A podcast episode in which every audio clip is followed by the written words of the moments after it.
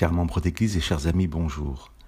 Nous partageons depuis l'émission 135 le voyage en bateau de Paul vers Rome et la tempête qui a placé les 276 voyageurs du bateau en péril extrême. Paul a témoigné à tout l'équipage de la parole de l'ange de Dieu reçue durant la nuit, qu'il a assuré du salut de tous les voyageurs sur le bateau. Je vous lis les versets 33 à 36 du chapitre 27 du livre des Actes. En attendant que le jour se lève, Paul a invité tout le monde à prendre de la nourriture en disant C'est aujourd'hui le quatorzième jour que vous êtes dans la tente et que vous restez à jeun sans rien prendre. Je vous invite donc à prendre de la nourriture, car il y va de votre salut. Aucun d'entre vous ne perdra un seul cheveu de sa tête.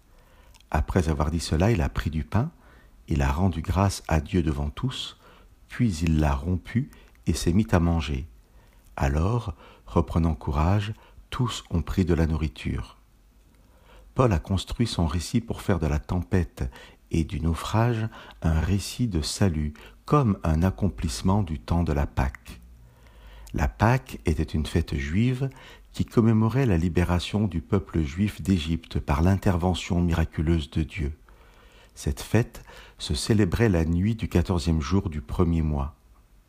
Mais c'est aussi juste avant sa crucifixion, un temps où Jésus va partager le repas de la Pâque avec ses disciples et en faire un signe à travers le partage du pain et du jus de raisin, de l'alliance éternelle entre Dieu et les hommes, alliance qui offre à chacun la grâce de la libération du péché et la vie éternelle.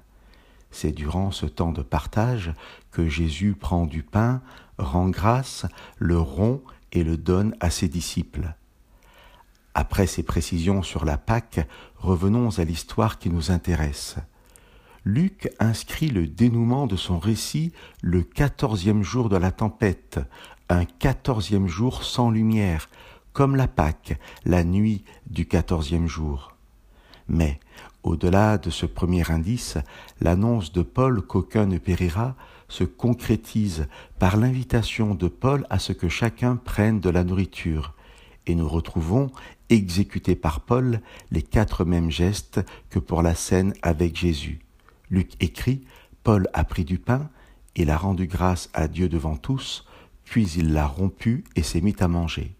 Alors, reprenant courage, tous ont pris de la nourriture. La seule différence avec le récit de la scène est qu'ici, ce n'est pas le représentant de Dieu qui donne le pain, mais chacun doit prendre lui-même sa part.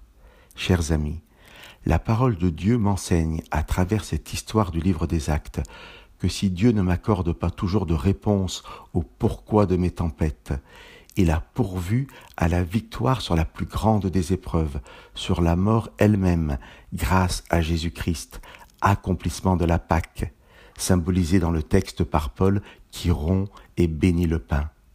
Chers amis, prenons aujourd'hui notre part de pain et acceptons de ne pas périr dans la tempête de ce monde. Que Dieu vous bénisse.